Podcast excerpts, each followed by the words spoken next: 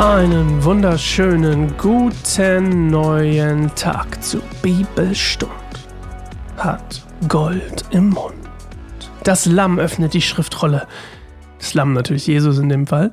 Und ich freue mich, dass du wieder mit dabei bist zu Kapitel 5 der, der, der Offenbarung.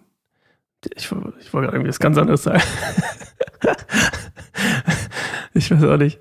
Ich, ich, ich wollte gerade irgendwie Offenbach sagen. Willkommen zum Kapitel 5 von Offenbach. Offenbach, oh mein Gott. Ja, Offenbach. Da war ich mal. Sprechen die da so? Ich weiß nicht, sorry. Falls jemand aus Offenbach kommt, kann er mir gerne eine E-Mail schreiben und sich darüber beklagen, dass ich lache. Ist doch das bei Frankfurt, ne? Ich muss jetzt, jetzt muss ich mal kurz googeln, ob das wirklich das ist, was ich meine. Also, oh, jetzt habe ich das hier gemacht. Warte mal. Off, jetzt, jetzt googeln wir schon die deutschen Städte. Offenbach. Das ist das bei Frankfurt, ne? War ich mal, da bin ich mit dem Zug hingefahren. Warum geht's jetzt nicht? Jetzt natürlich blöd. Hessen? Ich glaube, es ist es. Da bin ich mal, da ist irgendwo bin ich ausgestiegen, da war so ein Bahnhof, der war so ein bisschen weiter oben. Und dann war es da ganz grün. Egal, Offenbach war lustig. Ähm, aber das ist auch egal, vielleicht eine Geschichte für einen anderen Tag. Wir lesen heute also Kapitel 5 der Offenbarung. Und ähm, bevor wir das machen, Lass uns eine Minute zur Ruhe kommen und dann zusammen lesen, was passiert, wenn das Lamm die Schriftrolle öffnet. Bis gleich.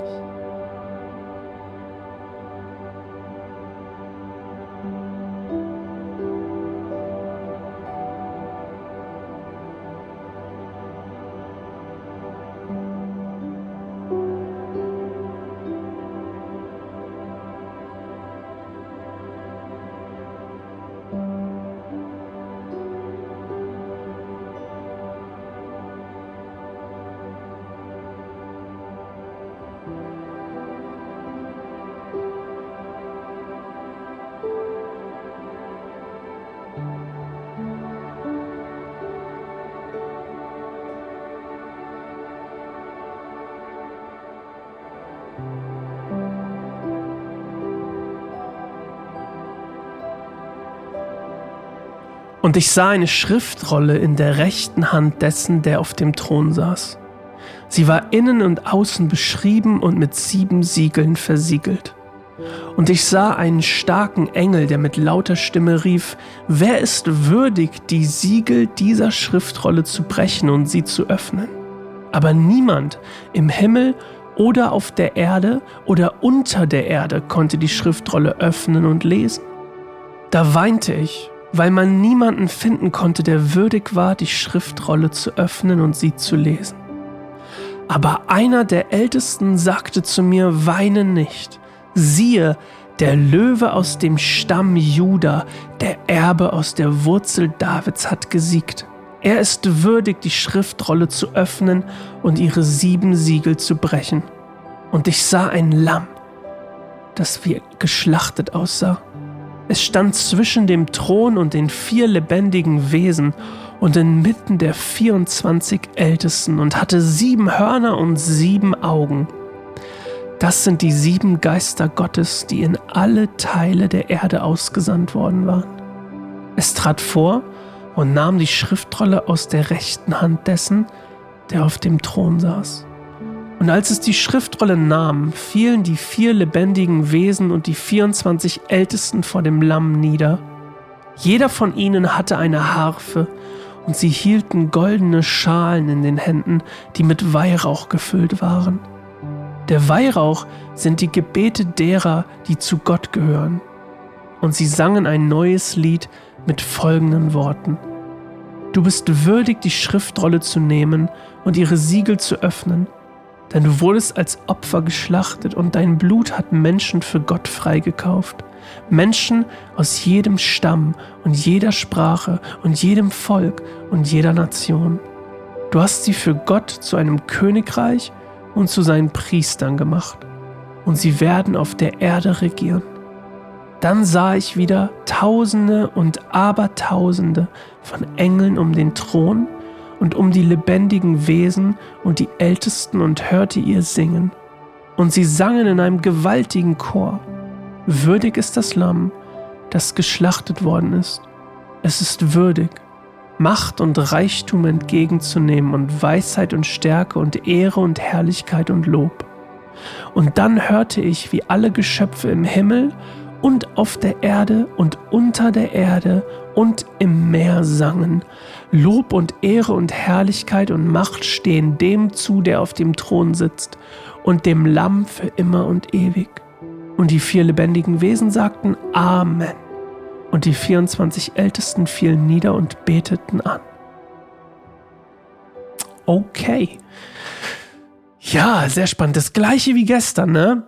Ich weiß nicht, ob es dir aufgefallen ist. Mir fällt das sofort ins Ohr, weil ich das halt auch echt schon oft so eine Sache, also weil ich die Lieder einfach schon oft gesungen habe im Gottesdienst. Wieder dieses, das, diese, diese Texte, die einfach tatsächlich fast eins zu eins in Lobpreisliedern, bekannten Lobpreisliedern, zumindest Englisch, Deutsch jeweils, ähm, auftauchen. Und ähm, das ist einfach, einfach finde ich sehr, finde das irgendwie spannend. Ich weiß auch nicht, irgendwie. Das, ich finde das einfach dieses, ich selber, der Songs schreibt, finde es einfach spannend, wo Menschen ihre Inspiration finden. Und dann zu denken so, oh, daher haben so viele Leute, die bekannte Lobpreislieder schreiben und geschrieben haben und wahrscheinlich immer noch tun, ähm, und, und ich meine bekannt auch nicht irgendwie als, als Sinn von Erfolg, sondern ich meine bekannt, dass diese Lobpreislieder, die geschrieben wurden, so viele Christen auf der ganzen Welt irgendwie erreichen und verbinden.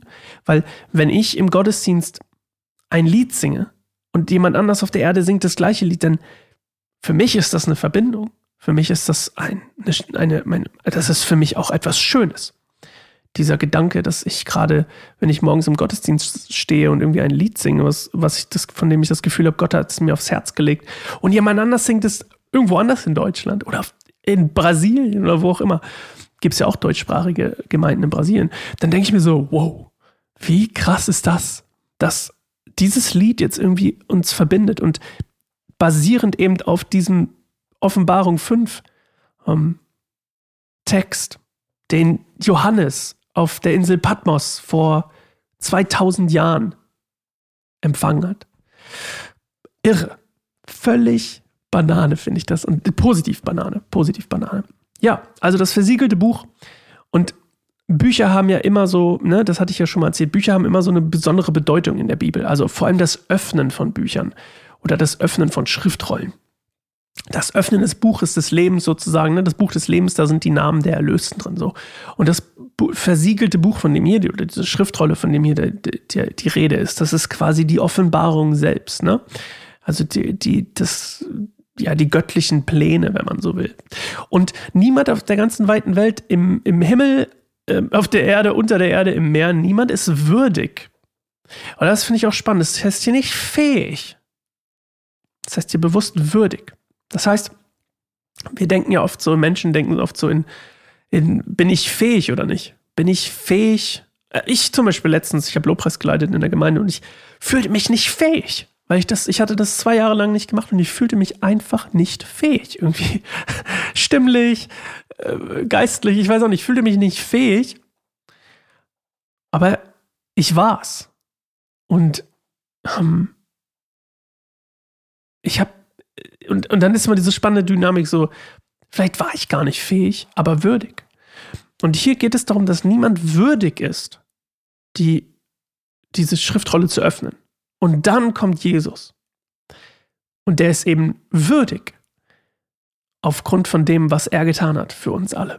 Und das ist irgendwie krass, weil das, was Jesus getan hat, ist ja keine Fähigkeit, wenn man das so will. Also, was musst du können, effektiv, um zu glauben? Gar nichts.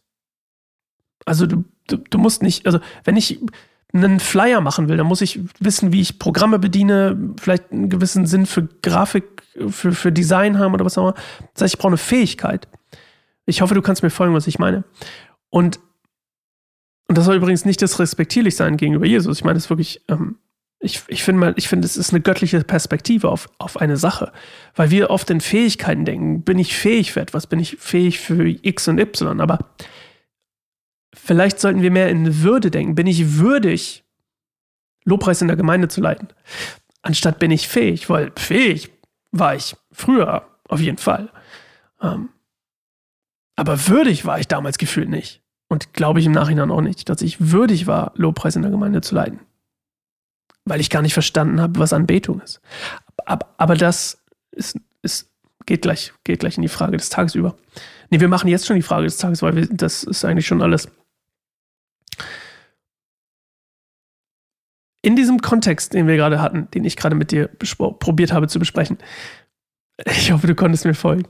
Ähm, gibt es etwas in deinem Leben, wo du das Gefühl hast, Gott ruft dich dahin und du fühlst dich nicht fähig, dahin zu gehen oder das zu tun, was Gott dir gesagt hat? Bist aber vielleicht würdig, es zu tun. Und deswegen meine Frage in der, in der, in der Spanne geht dann genau in diese Richtung. Ähm, musst du dein Mindset ändern? Musst du dein, deine Perspektive ändern auf das, was, wie, wie Gott vielleicht die Sache sieht? Nämlich in das Würdige, weg von dem Fähigen. Bisschen abstrakt heute, aber ich hoffe, du kannst, kannst mir folgen. Wir sehen uns morgen, hören uns morgen wieder zu Bibelstunde Gold im Mund. Offenbarung Kapitel 6. Bis morgen. Ciao.